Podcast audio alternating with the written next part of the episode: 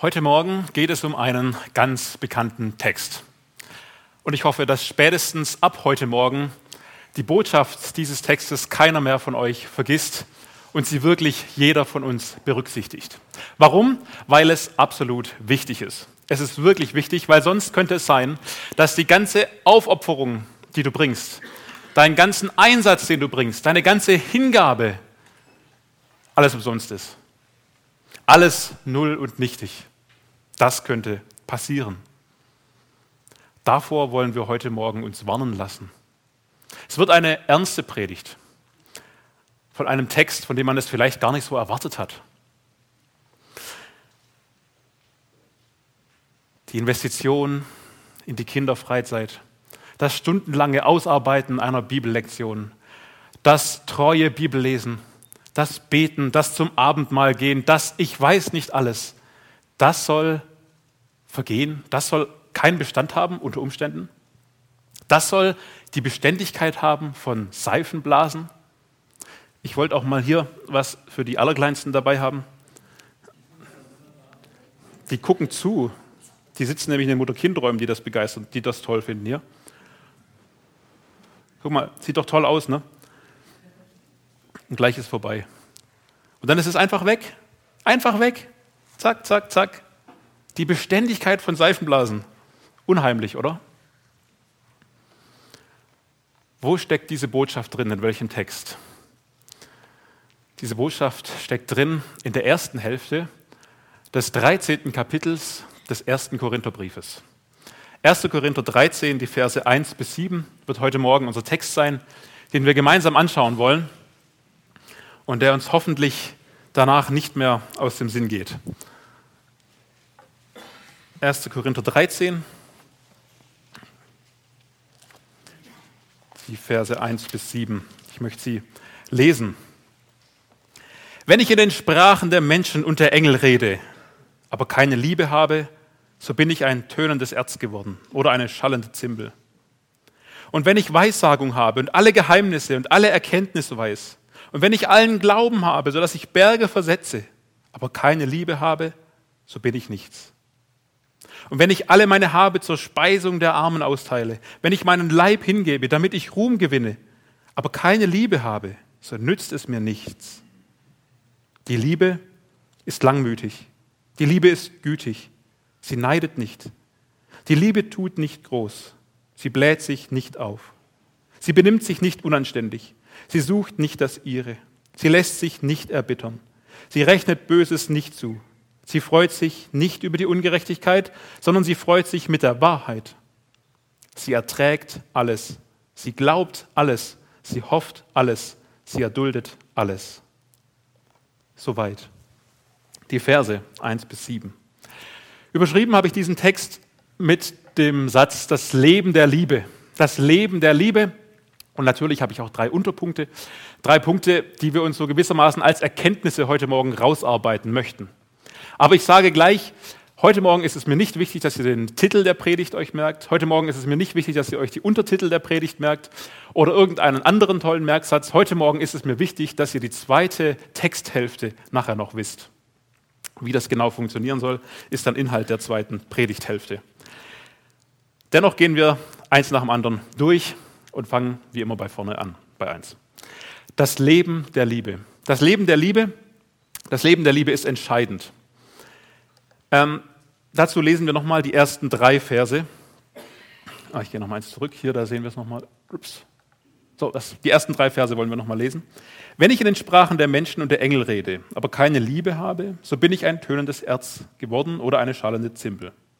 Wenn ich Weissagung habe, alle Geheimnisse, alle Erkenntnis weiß, und wenn ich allen Glauben habe, sodass ich Berge versetze, aber keine Liebe habe, so bin ich nichts. Und wenn ich alle meine habe zur Speisung der Armen austeile und wenn ich meinen Leib hingebe, damit ich Ruhm gewinne, aber keine Liebe habe, so nützt es mir nichts. Der Apostel Paulus zählt hier sieben Möglichkeiten auf. Sieben Möglichkeiten, die eigentlich dafür stehen, sehr wertvoll und sehr geistlich zu sein. Es sind Fähigkeiten, Begabungen oder Taten.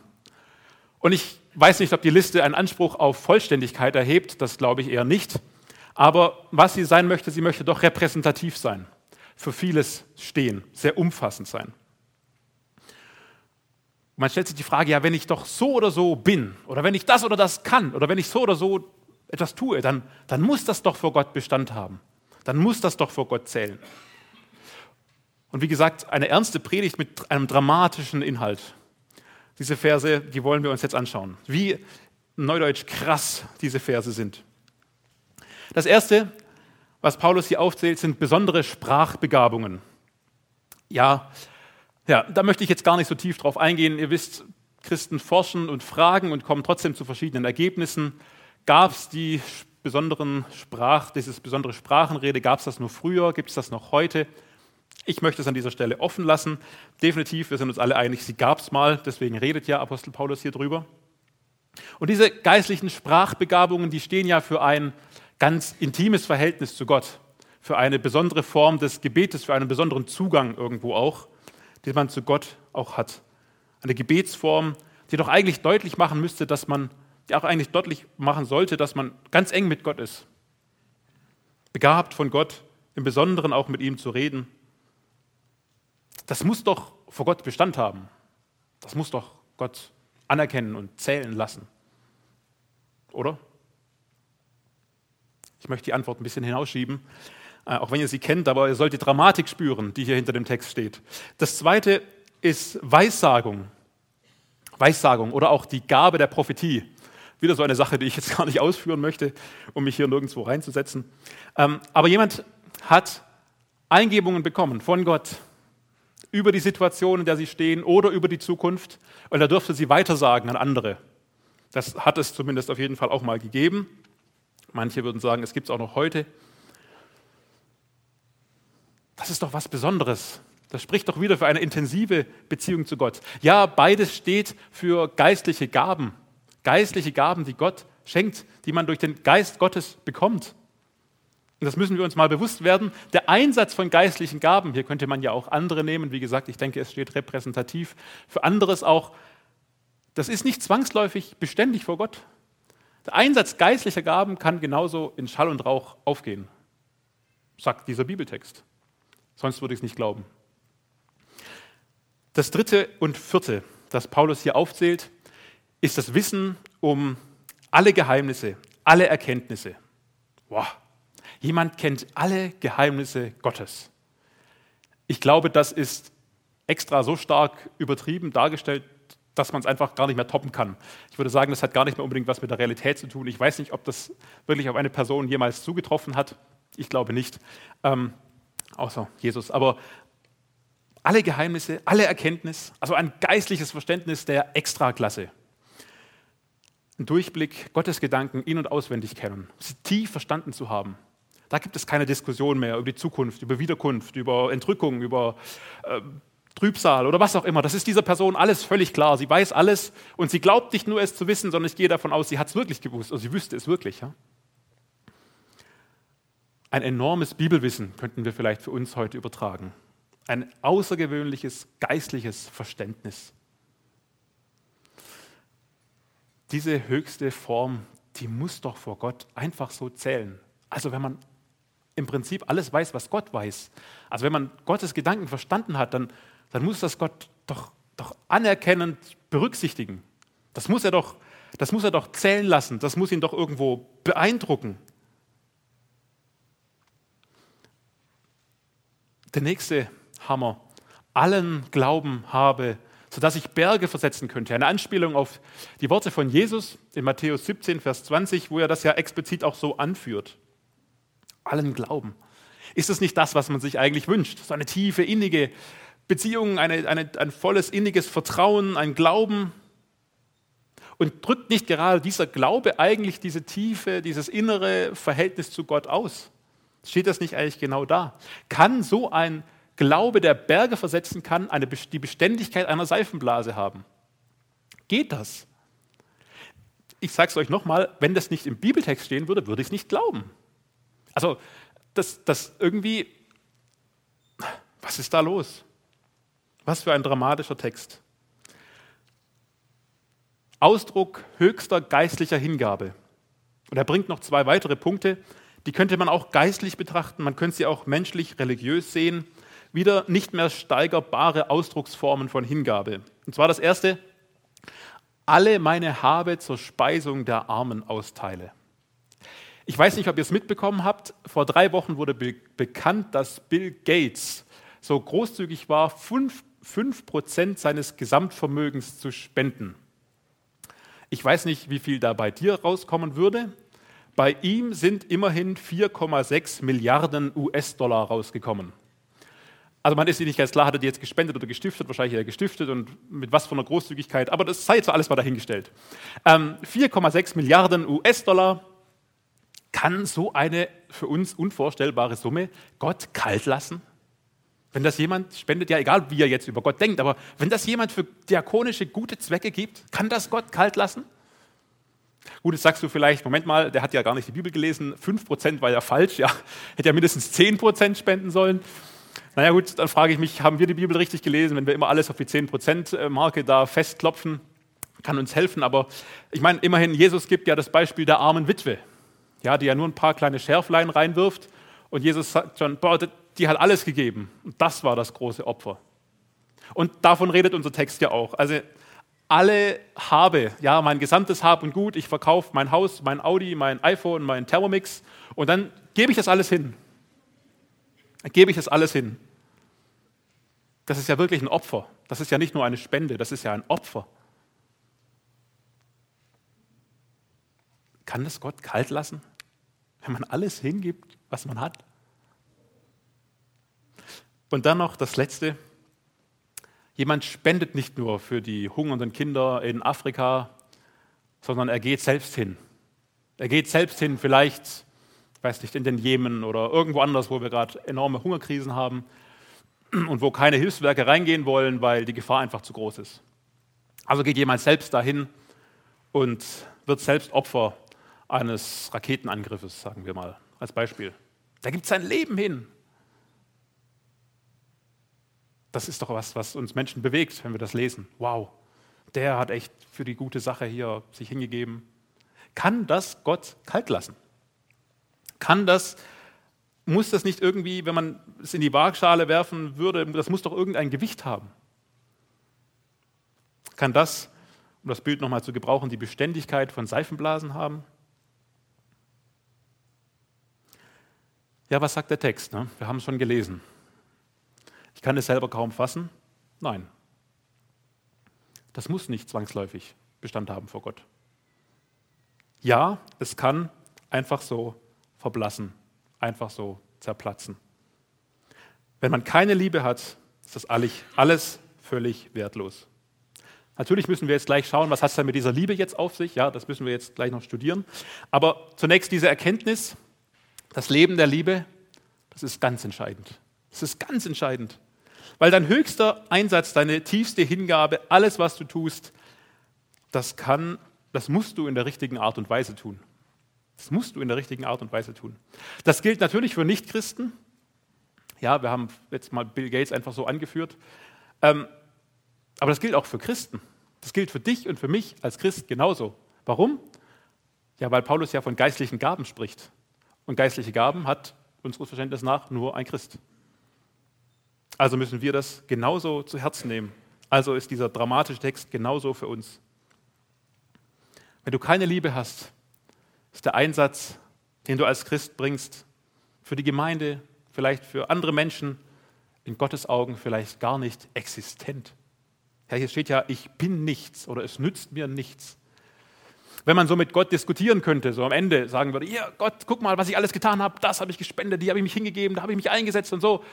Und Gott würde sagen, ähm, nee, ich weiß von nichts, fällt mir nichts auf. Ein solches Horrorszenario wird uns beschrieben in Matthäus 7. Da stehen die Menschen vor Gott und sagen, Herr, haben wir nicht in deinem Namen dieses, jenes getan, das alles extra für dich? Er sagt, ähm, nee, nee, ich weiß von nichts, ich kenne euch nicht, weicht von mir, ihr Übeltäter. Ich bin nichts, ich habe nichts vorzuweisen, obwohl ich das doch alles getan habe. Ohne Liebe ist der Einsatz der größte Einsatz für Gott gar nicht existent. Es hat die Beständigkeit von Seifenblasen. Und weil ich fand, das Bild war noch, hier ist nochmal so ein krasses Bild drin. Äh, das andere ist das tönende Erz. Ja, ein tönendes Erz oder eine schallende Zimbel. Also ich habe hier mal was mitgebracht.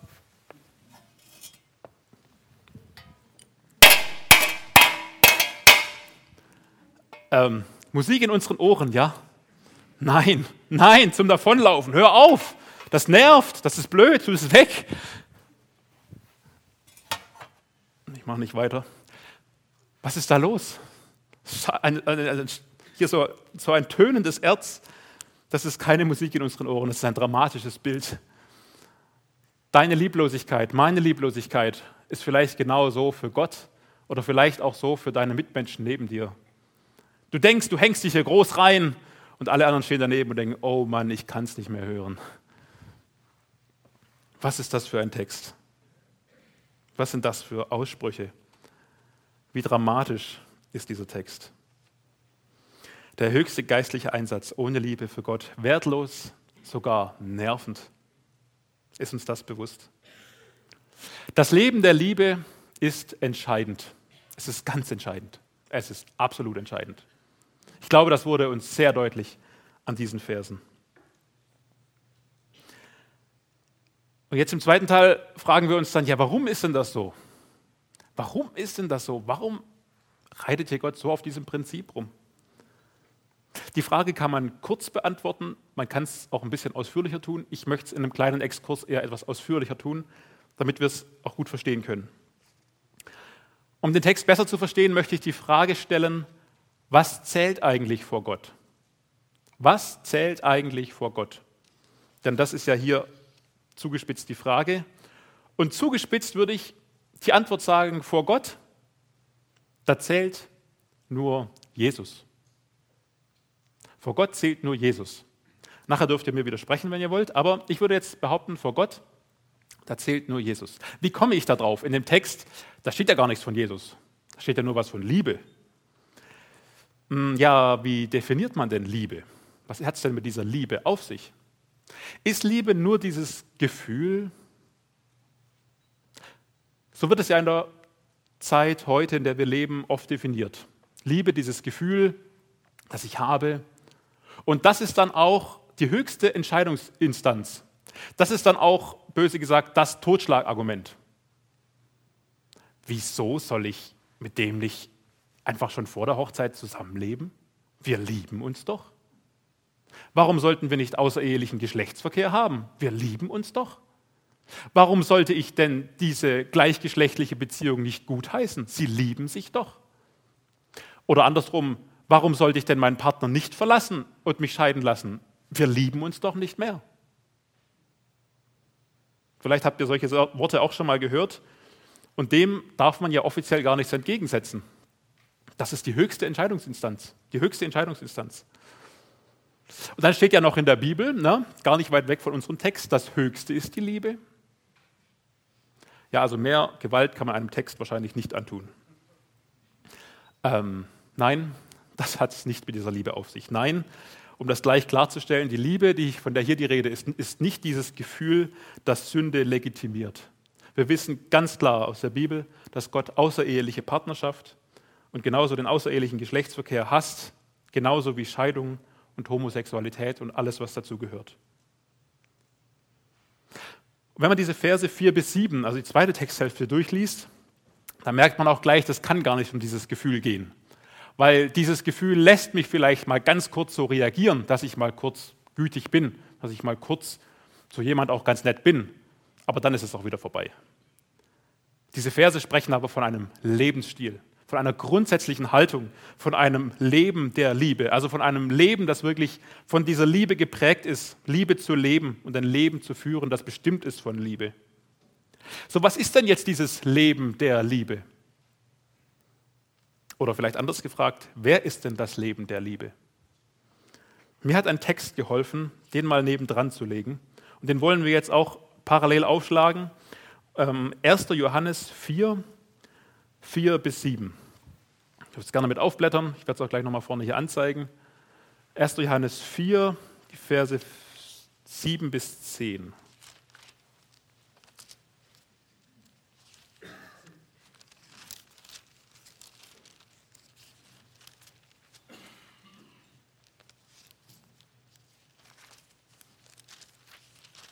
1. Johannes Kapitel 4, die Verse 7 bis 10. Und da heißt es, Geliebte, lasst uns einander lieben, denn die Liebe ist aus Gott.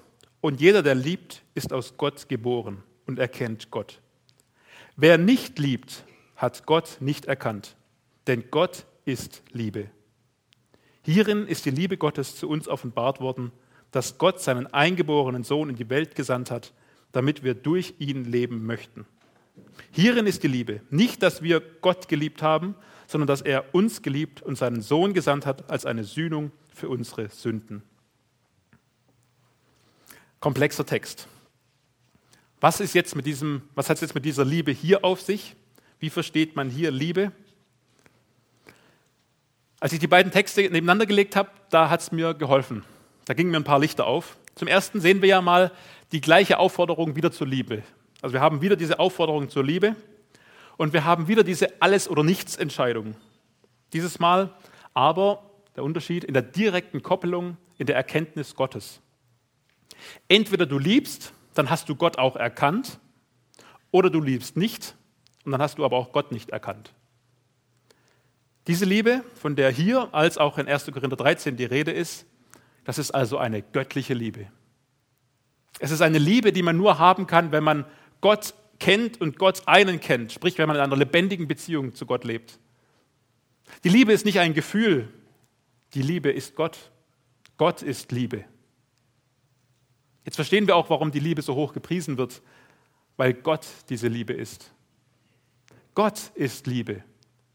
Und wahre Liebe kann nur von Gott kommen. Wahre Liebe kann nur von Gott kommen. Und wenn du Gottes Liebe noch nicht persönlich für dich in Anspruch genommen hast, dann beachte besonders die Verse 9 und 10. Gottes Liebe ist deutlich geworden durch Jesus. Durch Jesus, da sehen wir es. Hebräer 1, Vers 3 sagt, Jesus ist so ein Abdruck von Gottes Wesen. Da kann man Gott sehen in Jesus. Und Gottes Liebe erkennen wir daran, dass er seinen Sohn in die Welt gesandt hat. Er hat ihn gesandt als eine Sühnung für unsere Sünden, heißt es in Vers 10. Eine Sühnung für die Sünden. Alles, was uns von Gott getrennt hat, das hat er weggenommen. Durch Jesus ist diese Trennung aufgehoben. Der Weg ist wieder frei. Die Frage ist jetzt nur, worauf du dein Vertrauen setzt. Setzt du dein Vertrauen auf deine 4,6 Milliarden Dollar, die du gespendet hast? Oder setzt du dein Vertrauen auf Jesus und das, was er getan hat? Was zählt vor Gott? Vor Gott zählt nur Jesus. Jesus ist der einzige Weg zu Gott und niemand kommt zum Vater als nur durch ihn. Johannes 14, Vers 6. Und wenn du diese Liebe noch nicht angenommen hast, dann komm zu Gott und drück ihm das aus, dass du dich sehnst nach dieser Liebe, dass du dich sehnst nach diesem Leben und dass du selbst nicht dazu fähig bist, dass deine besten Anstrengungen einfach nur so verhallen, dass du unfähig bist. Und dann setz dein Vertrauen auf Jesus. Setz dein Vertrauen auf Jesus. Und du wirst ihn erfahren als Herrn und Retter. Und das Gute ist, und das gilt wieder für uns allen, dann bleibt es nicht nur bei dieser Türöffnung. Jesus ist nicht nur so ein Türöffner, nicht nur, das ist jetzt alles weggenommen, jetzt viel Spaß, sondern wir haben, wir lesen in Vers 9, haben wir es gelesen, wir können und sollen durch Jesus leben. Jesus möchte unser Leben sein. Und er möchte auch unsere Liebe sein. Die Liebe Gottes, die durch uns liebt. Das Leben der Liebe, das ist Jesus. Und deswegen ist auch die Liebe ein Erkennungszeichen dafür, ob Jesus in dir liebt, lebt oder nicht. Das ist die zweite Erkenntnis, die wir heute festhalten wollen. Das Leben der Liebe ist Jesus. Das Leben der Liebe ist entscheidend und das Leben der Liebe ist Jesus. Jesus selbst. Und jetzt ist uns auch klar, warum alle menschlichen Bemühungen, Gott zu beeindrucken, im Prinzip wertlos sind. Alles, was wir Menschen tun, würde ich mal behaupten, tun wir schlussendlich doch irgendwo aus egoistischen Gründen. Selbst wenn wir die beste Tat vorweisen wollen, uns ganz hingeben, irgendwie so insgeheim hofft man ja doch, hoffentlich sieht das auch jemand. Hoffentlich nimmt das irgendjemand anerkennend zur Geltung. Und wenn es wenigstens Gott ist, der mich hier mal anerkennt. Egoismus. Ich würde sagen, die größte Sünde, wenn nicht eigentlich die Sünde schlechthin, wenn nämlich wir doch eigentlich aufgefordert sind, Gott zu lieben und unsere Mitmenschen zu lieben. Und das aus ganzem Herzen, aus ganzer Kraft, aus reinster Motivation. Das können wir doch gar nicht. Dazu sind wir doch gar nicht fähig. Das geht doch gar nicht. Deswegen brauchen wir Jesus. Jesus muss in unser Leben drin sein. Jesus muss unser Leben sein. Und da sind wir jetzt wieder bei diesen Texten, Galater 2, Philippa 1, da haben wir eine wunderbare Predigtreihe dazu gehört. Jesus Christus in uns. Wer sie nicht gehört hat, äh, auf der Homepage efa-stuttgart.de findet man sie in der Mediathek. Michael Happle, äh, vom Du sollst zum Ich will.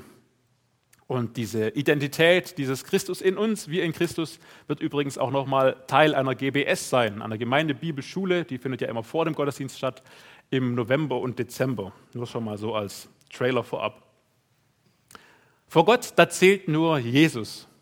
Das Leben der Liebe ist Jesus und damit ist auch das Leben der Liebe entscheidend.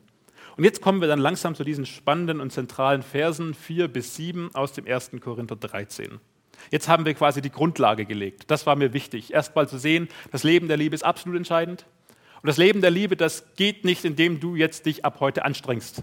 Das geht nur, wenn Jesus in dir lebt und diese göttliche Liebe leben kann. Das ist entscheidend. Aber, und das ist so schön, das ist die dritte Erkenntnis, die wir heute festhalten wollen, weil Jesus das Leben der Liebe ist, ist das Leben der Liebe möglich. Das Leben der Liebe ist möglich. Das Leben der Liebe ist möglich. Menschlich gesehen kann man, wie gesagt, gar nicht so leben. Und ich frage mich immer wieder, wenn diese Verse irgendwo gepredigt werden, irgendwo gelesen werden, wo tote Menschen sitzen, also Menschen, die keine, kein Leben in sich haben, warum schreien die nicht auf? Ja, wenn man das vielleicht auf einer Hochzeit predigt oder so. Da müsste es doch irgendwie ein Entsetzen geben. Da müsste es doch ein Aufschreien geben. Das geht doch gar nicht. Wie soll das gehen? Das ist doch utopisch. Was hat denn das mit der Realität zu tun? Warum schreit da eigentlich niemand auf? Leider werden die Worte immer wieder so hingebogen, dass sie nachher ganz romantisch klingen. Aber das sind sie gar nicht. Also das sollen sie gar nicht sein. Einfach nur eine schöne Romantik. Das soll Dramatik sein. Aber für uns auch Freude. Freude, weil wir so leben können. Denn in 2. Petrus 1, Vers 4, da verspricht uns Gott, da lesen wir ganz klar, wir können Teilhaber der göttlichen Natur sein. Das geht. Verändertes Leben ist möglich. Das Leben der Liebe ist möglich durch Jesus. Das Leben der Liebe ist möglich durch Gott. Und das hat dann, wie gesagt, nichts mehr mit Romantik zu tun. Das wird dann sehr ernst. Das wird dann ein Kampf. Wenn ihr diese Worte mitnehmt in euren Alltag, werdet ihr merken, dass auf einmal ein Kampf entbrennt zwischen, um es dramatisch zu formulieren, wenn wir schon dramatisch unterwegs sind, zwischen Himmel und Hölle, zwischen Tod und Leben, ist dieser Kampf. Gifte ich den anderen an und bringe ihn im Prinzip damit schon um, nach der klaren Zuspitzung Jesu in der Bergpredigt? Oder entscheide ich mich, ihn zu lieben, ihm freundlich zu begegnen? Es war mein persönlicher Wunsch und ist ja immer noch, dass diese Verse mehr und mehr, mehr und mehr in mir zu arbeiten beginnen. Das hat damit angefangen, dass ich irgendwann gemerkt habe, das hat ja wirklich nicht viel mit mir zu tun. Und das wird daran ganz deutlich, dieses kleine Experiment kannst du für dich auch mal machen, indem du einfach deinen Vornamen hier einsetzt, anstatt der Liebe. Das würde dann so klingen, Nathanael ist langmütig, Nathanael ist gütig, Nathanael neidet nicht, Nathanael tut sich nicht groß. Und dann merke ich immer wieder, nee, nee, Moment, stopp. Das ist noch, nein, nein, das ist es nicht. Das ist es nicht. Jesus selbst, er ist so. Jesus ist so. Jesus ist langmütig, Jesus ist gütig und, und, und, ja. Aber, aber in mir hat er noch nicht diesen Wirkungsrahmen. In mir, da, da lebt das noch nicht so, wie es soll. In mir hat Jesus noch nicht diesen Raum, so zu lieben und so zu leben. Und es hat mich immer wieder betroffen gemacht. Es hat mich immer wieder betroffen gemacht. Aber ich sage euch ganz ehrlich, diese Betroffenheit war dann auch schnell wieder weg, nachdem ich halt das irgendwie wieder vergessen hatte. Kam wieder vieles anderes und dann war das irgendwie wieder weg. Anders ist es geworden seit dem Moment, seit ich angefangen habe, diese Verse auswendig zu lernen. Also diese Aufzählung hier der Liebe. Und seit sie meinem Herzen sind, merke ich, dass Gottes Geist immer wieder einzelne Punkte daraus aufruft und mich an Dinge erinnert, gerade im Alltag, dann in der Situation selbst. Und ich sage euch, deswegen ganz ehrlich, als mir irgendwie klar wurde, ich möchte über diesen Text predigen, Gott hatte mir aufs Herz gelegt für heute Morgen, da wurde mir auch klar, ihr sollt hier eigentlich nicht rausgehen, solange ihr nicht diese Verse im Herzen habt. Wir müssen irgendwie zusammen diese Verse auswendig lernen heute Morgen, weil jeder Predigttitel, jede Predigtgliederung, jeder schöne Predigtmerksatz kann nicht diese Dynamik haben, die das Wort Gottes haben kann. Nur, nur das Wort Gottes hat diese verheißene Lebenskraft. Zum Beispiel Hebräer 4, 12 und so kann man da anführen. Und ich bin überzeugt, wenn wir uns darauf einlassen, dann fängt das auch in dir an zu wirken. Gottes Geist kann dich dann in einzelnen Momenten daran erinnern. In der Situation selbst kommt dir dieser Gedanke und du stehst vor dieser Entscheidung, so oder so, Tod oder Leben. Und dann darfst du, weil du das kannst, weil Jesus in dir lebt, lebst, dieses kurze Gebet sprechen, Herr, du hast mich daran erinnert. Und jetzt möchte ich dir Danke sagen, dass ich so leben kann. Und dann leg los. Und ich sage dir, du wirst Veränderung erleben. Das ist möglich. Veränderung ist möglich. Das Leben der Liebe ist möglich. Ja, diese Veränderung, willst du das? Also das gab es eigentlich, gibt es nicht so oft in der Predigt, dass man das dann so macht. Aber ich lade euch ein, heute Morgen euch ein bisschen darauf einzulassen, euch ein bisschen zu überwinden. Ich habe mir das Folgendes, Folgendes gedacht. Also wir werden das gleich ein bisschen so machen, wie wir das bei den Kindern immer machen. Das hat nichts damit zu tun, dass ich euch hier irgendwie vorführen möchte. Das hat nur was damit zu tun, dass das einfach am besten klappt. Also du darfst auch ganz still auf deinem Platz sitzen bleiben und das einfach alles über dich ergehen lassen. Und ähm, du musst da nicht mitmachen, ich möchte niemanden zwingen. Einladen möchte ich euch, gleich aufzustehen. Wir werden dann die Verse dreimal laut vorlesen. Dann habt ihr sie ausgesprochen, dann habt ihr sie gehört, dann sind die schon mal so ein bisschen in euch drin, das hilft sehr. Dann dürft ihr euch wieder setzen, ihr müsst nicht mehr die restliche Zeit stehen. Und dann werden, möchte ich euch zu jeder dieser 14 Punkte eine kleine Bewegung zeigen, die so ein bisschen ineinander aufbaut. Und die hat mir geholfen, das auswendig zu lernen und das wirklich merkbar zu lassen. Also ich, ich habe eigentlich ein recht gutes Kurzzeitgedächtnis, aber das bringt mir halt nichts, wenn ich übermorgen wieder blöd reagiere und das schon wieder alles vergessen habe. Deswegen musste das irgendwie tiefer gehen. Das hat, dabei haben mir Bewegungen geholfen. Die kannst du dann auch, wenn du willst, mitmachen. Und ich werde dann, wir werden die einzelnen Punkte durchgehen und ich möchte zu jedem dann kurz noch etwas sagen, was es mit diesem auf sich hat. So, und wer möchte, darf jetzt aufstehen und diese Verse mit mir dreimal laut vorlesen. Die Liebe ist langmütig, die Liebe ist gütig. Sie neidet nicht, die Liebe tut nicht groß. Sie bläht sich nicht auf, sie benimmt sich nicht unanständig, sie sucht nicht das ihre, Sie lässt sich nicht erbittern. Sie rechnet Böses nicht zu. Sie freut sich nicht über die Ungerechtigkeit, sondern sie freut sich mit der Wahrheit. Sie erträgt alles, sie glaubt alles, sie hofft alles, sie erduldet alles. Die Liebe ist langmütig, die Liebe ist gütig, sie neidet nicht, die Liebe tut nicht groß, sie bläht sich nicht auf. Sie benimmt sich nicht unanständig, sie sucht nicht das ihre, sie lässt sich nicht erbittern, sie rechnet Böses nicht zu, sie freut sich nicht über die Ungerechtigkeit, sondern sie freut sich mit der Wahrheit. Sie erträgt alles, sie glaubt alles, sie hofft alles, sie erduldet alles. Kurze Unterbrechung, ich möchte euch einen Tipp geben. Versucht jetzt nochmal anders zu betonen, als ihr sonst betont habt. Also versucht nicht so ein monotones Vaterunser wie in der Kirche hinzusprechen, sondern versucht das für euch ein bisschen zu betonen, sodass, wie ihr den Text wirklich vorlesen wolltet, um ihn jemand zu vermitteln. Die Liebe ist langmütig, die Liebe ist gütig, sie neidet nicht, die Liebe tut nicht groß, sie bläht sich nicht auf. Sie benimmt sich nicht unanständig. Sie sucht nicht das ihre. Sie lässt sich nicht erbittern. Sie rechnet Böses nicht zu. Sie freut sich nicht über die Ungerechtigkeit, sondern sie freut sich mit der Wahrheit. Sie erträgt alles. Sie glaubt alles. Sie hofft alles. Sie erduldet alles. Dankeschön. Ihr dürft euch wieder setzen. 14 Punkte, die wir uns merken wollen. Das erste, die Liebe ist langmütig. Und da könnt ihr, wenn ihr wollt, euren Arm so ganz rechts ausstrecken, ganz lang machen. Die Liebe ist langmütig. Wir sagen es gerade nochmal zusammen, wer möchte. Die Liebe ist langmütig. Genau. Das, ja, der Nachbar hat auch was davon. der soll sich ja auch merken. Langmut, Langmut. Man könnte auch sagen, geduldig. Sie ist geduldig oder was man auch übersetzen könnte, ist nachsichtig. Nachsichtig sein. Könnt ihr euch was darunter vorstellen? Da tut dir jemand was Böses und du bleibst ganz ruhig. Da begrüßt dich jemand weniger freundlich, als er den davor begrüßt hat und du nimmst es gar nicht persönlich.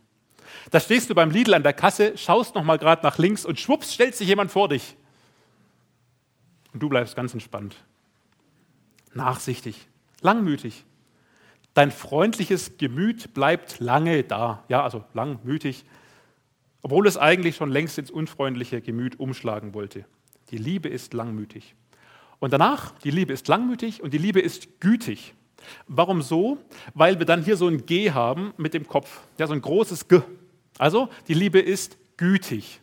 Die Liebe ist gütig. Genau. Ähm, gütig, gütig kommt eigentlich von freundlich. Gütig kommt von freundlich. Man kann es aber auch mit gut verknüpfen. Ist vielleicht einfacher vom Wort her. Liebe ist gütig. Ich bin gut dem anderen gegenüber. Ich bin freundlich. Ich bin wohlwollend. Da bittet mich jemand um Hilfe und ich habe eigentlich gar keine Lust mehr. Aber ich bin trotzdem gütig in der Situation, weil es die Liebe in mir ist. Von vorne klingt das dann ungefähr so. Die Liebe ist langmütig, die Liebe ist gütig. Sie neidet nicht. Ja, da kann man so, also weil, man, weil wir ja gerade eh hier sind, können wir einfach das zu einer Faust zusammenklappen und dann guckt der Daumen so nach hinten und schaut sich alles an, was da Schönes gibt. Aber wir gucken da gar nicht hin. Sie neidet nicht. Nicht neiden. Oh, da hat jemand was Tolles. Da kann jemand was Tolles. Und ich wäre auch so gern anerkannt. Nein, das macht mir nichts aus. Ich erkenne die Lüge. Ich erkenne die Lüge, die der Neid mir vorgaukelt. Ich weiß, Gott gibt mir alles, was ich brauche. Ich kann völlig zufrieden sein in ihm. Da muss man tief durchatmen. Aber das stimmt. Gott gibt dir alles, was du brauchst. Du brauchst nicht neiden. Er weiß, was gut für dich ist. Er weiß, was schlecht für dich ist. Du kannst dich sogar mitfreuen, wenn andere gelobt werden. Und zwar viel mehr gelobt werden als du. Da kannst du dich mitfreuen, denn du neidest nicht. Von vorne klingt es dann ungefähr so.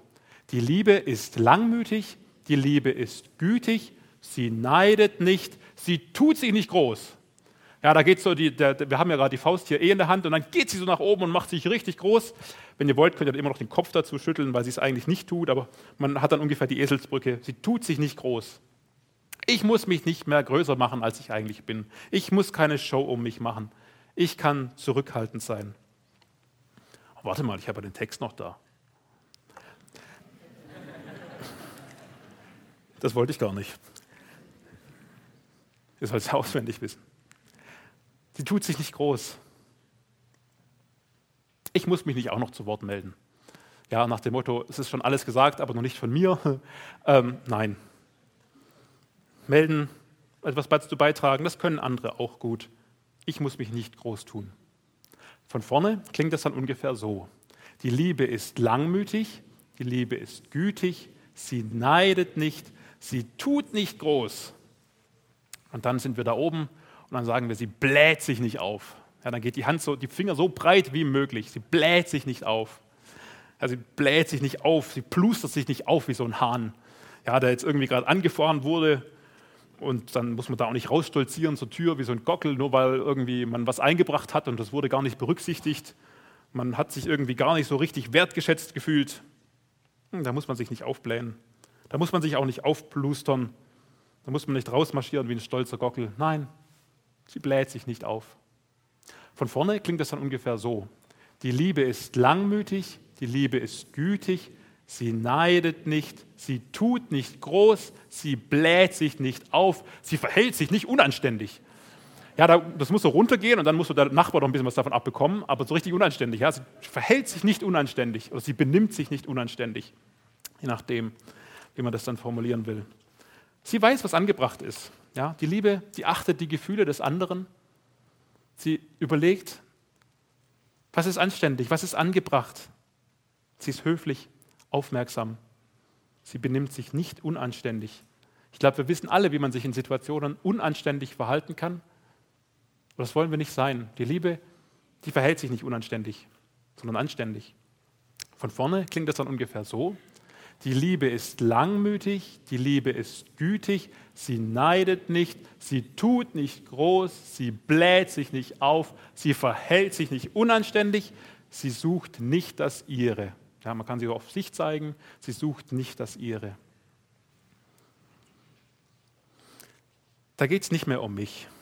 Da geht es nicht mehr um die Frage, was tut jetzt mir in dieser Situation gut, sondern es ist die Frage, was tut dem anderen gut.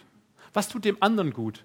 Und vielleicht nicht nur jetzt für sein Wellness, Wohlbefinden, sondern was tut gut für seine Beziehung zu Jesus? Was wäre wichtig für ihn? Ich habe hier auch ein herausforderndes Gebet mir dazu aufgeschrieben. Wenn, wenn ich nicht mehr nach mir schaue, wenn ich nicht mehr das meine suche, dann kann ich doch beten, Herr Jesus, segne den anderen Bruder mehr als mich. Gebrauche ihn noch mehr. Setze ihn, gebrauche ihn noch als ein viel größeres Werkzeug. Nicht, weil ich mich faul zurücklegen möchte, sondern eigentlich möchte ich das ja sein. Eigentlich möchte ich ja der Gesegnetste sein, aber, aber ich bete, Herr, segne ihn mehr als mich. Oder vielleicht auch in anderen Formen. Schenk ihnen einen schöneren Urlaub als unseren. Lass sie noch erholter zurückkommen als uns.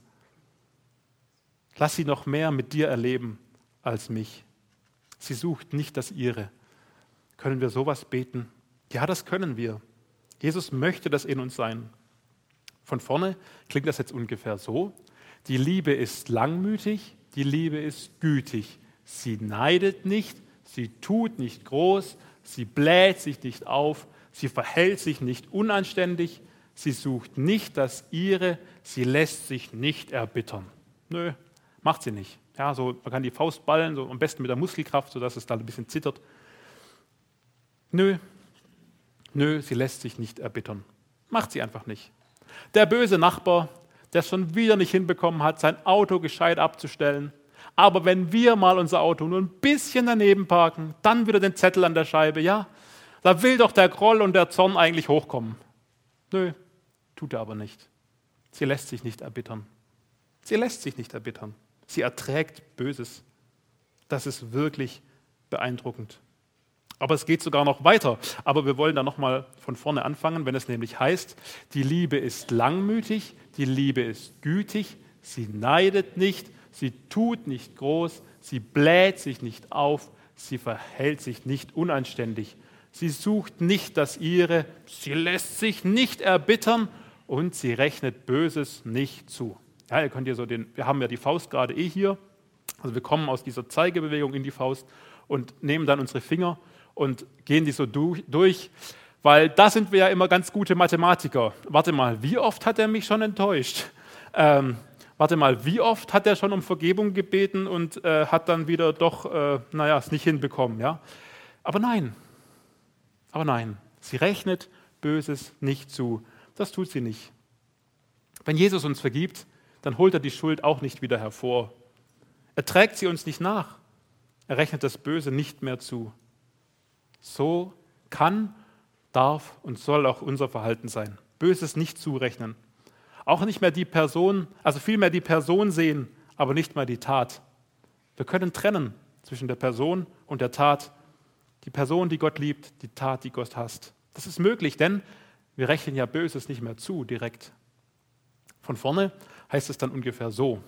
Die Liebe ist langmütig, die Liebe ist gütig, sie neidet nicht, Sie tut nicht groß, sie bläht sich nicht auf, sie verhält sich nicht unanständig, sie sucht nicht das ihre, sie lässt sich nicht erbittern, sie rechnet Böses nicht zu, sie freut sich nicht mit der Ungerechtigkeit. Also wir haben gleich das Ungerechte, sondern sie freut sich mit der Wahrheit, dann geht der Daumen nach oben, ja, weil wir haben den Daumen ja gerade ausgeklappt vom Zählen, gehen dann damit runter. So, sie freut sich nicht über die Ungerechtigkeit oder sie freut sich nicht mit der Ungerechtigkeit. Nicht über die Ungerechtigkeit, so rum. Ähm, nein, darüber freuen wir uns nicht. Ja, da, wird, da macht jemand anders einen Fehler und wir denken, schade, es tut uns leid. Da wird jemand von den Kollegen so richtig fertig gemacht und wir denken, Moment mal, das darf nicht sein. Das ist doch auch ein geliebter Mensch Gottes. Wir freuen uns nicht mit der Ungerechtigkeit. Wir freuen uns nicht mit der Ungerechtigkeit, sondern sie freut sich mit der Wahrheit. Ja, sondern sie freut sich mit der Wahrheit. Das ist dann quasi wieder genau das Gegenteil Sie freut sich nicht über die Ungerechtigkeit, sondern sie freut sich mit der Wahrheit. Und ich hoffe, dass wir uns immer über die Wahrheit freuen können, immer mit der Wahrheit freuen können. Und ich möchte es auch mal sehr persönlich runterbrechen, dass, dass bei uns auch immer alles rauskommen darf. Ganz egal, was ist, was geprüft wird, seien es die Steuerbescheide, seien es die Computerlizenzen, seien es unsere Konten oder sei es was auch immer. Wir freuen uns mit der Wahrheit. Und wenn jemand was rausfindet, was wir versehentlich falsch gemacht haben und wir müssen dafür eine Strafe zahlen, dann freuen wir uns darüber, weil wir, weil wir uns mit der Wahrheit freuen, weil wir wollen, dass die Wahrheit ans Licht kommt. Wir freuen uns mit der Wahrheit. Wir sind schon fast am Ende angekommen, aber wir probieren das nochmal von vorne aus. Wenn es da nämlich heißt, die Liebe ist langmütig, die Liebe ist gütig, sie neidet nicht, sie tut nicht groß, sie bläht sich nicht auf, sie verhält sich nicht unanständig, sie sucht nicht das ihre, sie lässt sich nicht erbittern, sie rechnet Böses nicht zu, sie freut sich nicht mit der Ungerechtigkeit, sondern sie freut sich mit der Wahrheit. Genau, sehr schön. Jetzt kommen noch vier kurze Aussagen. Wir sind schon im letzten Vers, sieben. Es kommen noch vier kurze Aussagen. Dazu ist mir nichts Kreatives mehr eingefallen. Die zähle ich einfach so auf, ja, weil der Daumen eh gerade da ist. Eins, zwei, drei, vier. Äh, und zwar, sie, äh, sie erträgt alles, sie glaubt alles, sie hofft alles und sie erduldet alles. So, und jetzt, ich habe da ein bisschen äh, Klimmzüge gemacht, aber es ist theoretisch so, ähm, die Anfangsbuchstaben der ersten drei sind in nicht in alphabetischer Reihenfolge, aber sie passen vom Alphabet her. Ja? Also es ist E, G, H. Also die Worte muss man sich merken, aber es ist E und G und H. Sie erträgt alles, sie glaubt alles, sie hofft alles und sie erduldet alles. Und da ist wieder ein E, das ist ein bisschen mies, aber der Vokal, der jeweils drin ist, ist einmal Ä und einmal U. Das heißt, der passt auch wieder, da muss man dann wieder auf die Reihenfolge achten. Okay, also wenn, wenn ihr was Besseres habt, dann kommt damit zu mir, dann können wir das nächsten Sonntag üben. nein, nächsten Sonntag gibt es wieder eine anständige Predigt. Ähm, nein, das, nein, das ist, ich, Entschuldigung, das war blöd. Ähm, mir ist es wirklich ernst, dieses, ähm, ihr werdet es merken, wenn ihr es mitnehmt in euren Alltag. Also äh, diese vier Dinge, sie erträgt alles, sie glaubt alles, sie hofft alles, sie erduldet alles. Probieren wir gerade nochmal. Sie erträgt alles, sie glaubt alles, sie hofft alles, sie erduldet alles. Und das sind wirklich steile Aussagen. Steiler geht es fast gar nicht. Also wirklich alles zu ertragen. Ja, alles über sich ergehen zu lassen, so richtig auf sich herumtrampeln zu lassen. Ich meine, das können wir in unserer Gesellschaft eigentlich fast gar nicht mehr uns vorstellen, weil hier hat jeder sein Recht und seine Rechtsschutzversicherung. Von daher, äh, was muss ich denn ertragen? Jesus hat aber vieles ertragen müssen. Und viele unserer Geschwister müssen auch heute vieles ertragen und haben überhaupt kein Recht mehr. Und ich weiß nicht, wann dir mal ein kleines Recht genommen wird. Die Frage ist, erträgst du das? Ja, wir können es. Sie erträgt alles und sie glaubt alles. Wir glauben auch dem, der uns schon oft versprochen hat, ab jetzt Besserung zu, also uns schon oft Besserungen gelobt hat und dann ging es doch wieder schief. Wir glauben auch dem Kind, das versprochen hat, ab jetzt seinen Eltern zu gehorchen. Und wir wollen ihm eine neue Chance geben. Und wenn es dann wiederkommt und doch etwas passiert ist, stehen wir eben nicht da nach dem Motto, ja, ich habe es gleich gewusst. Nein, wir glauben es. Wir glauben alles. Sie glaubt alles. Wieder glauben, zu, wieder zu vertrauen, bis auch das Gegenteil halt dann bewiesen ist. Und alles zu hoffen, die Hoffnung für einen Menschen, für das Gute zu behalten. Ich fand da eindrücklich Apostelgeschichte 12. Hm, Jakobus wird gerade hingerichtet, Petrus wird eingesperrt mit dem genau gleichen Hintergrund, mit dem genau gleichen Ziel, aber die Gemeinde, sie betet inständig. Sie hofft auf einen guten Ausgang. Sie hofft und sie gibt sie nicht auf. Sie hofft alles. Und dann ist aber auch wichtig zu erdulden. Sie erduldet alles, heißt es zum Schluss. Und ich glaube, das passt ganz gut hinter die Hoffnung. Ich habe gehofft auf das beste Ende, aber Gott hatte andere Pläne. Erdulde ich das? Dass Gottes Pläne anders waren? Dass vielleicht auch in zwischenmenschlichen Beziehungen, obwohl ich neuen Vertrauen ausgesprochen habe, wieder ein mieser Rückschlag kommt? Obwohl ich im Kampf gegen die Krankheit, im Kampf gegen meine, was auch immer mich gefangen nimmt, gibt es Rückschläge im Heilungsverlauf, in der Therapie, obwohl ich doch gehofft habe. Aber da erdulde ich auch. Die Liebe, sie erduldet alles, heißt es nämlich. Und das soll auch uns auszeichnen. Sie erträgt alles, sie glaubt alles, sie hofft alles, sie erduldet alles. Das war die Predigt zu 1. Korinther 13, 1 bis 7, das Leben der Liebe. Das Leben der Liebe, das haben wir am Anfang gesehen, die ist, das ist absolut entscheidend. Sonst ist alles vergänglich, sonst ist alles Schall und Rauch. Das Leben der Liebe, das ist Jesus. Und er ist so. Und er möchte das auch in uns sein. Und deswegen ist das Leben der Liebe möglich und soll auch unser Leben prägen, soll unser Reden prägen, unser Handeln prägen, damit alles, was wir tun, nicht die Beständigkeit einer Seifenblase hat, sondern Ewigkeitswert. Wir wollen uns jetzt kurz Zeit nehmen, Zeit nehmen, um nochmal über das nachzudenken, über das, was uns Gott wichtig gemacht hat. Wer will, kann auch nochmal die Verse für sich kurz still durchgehen.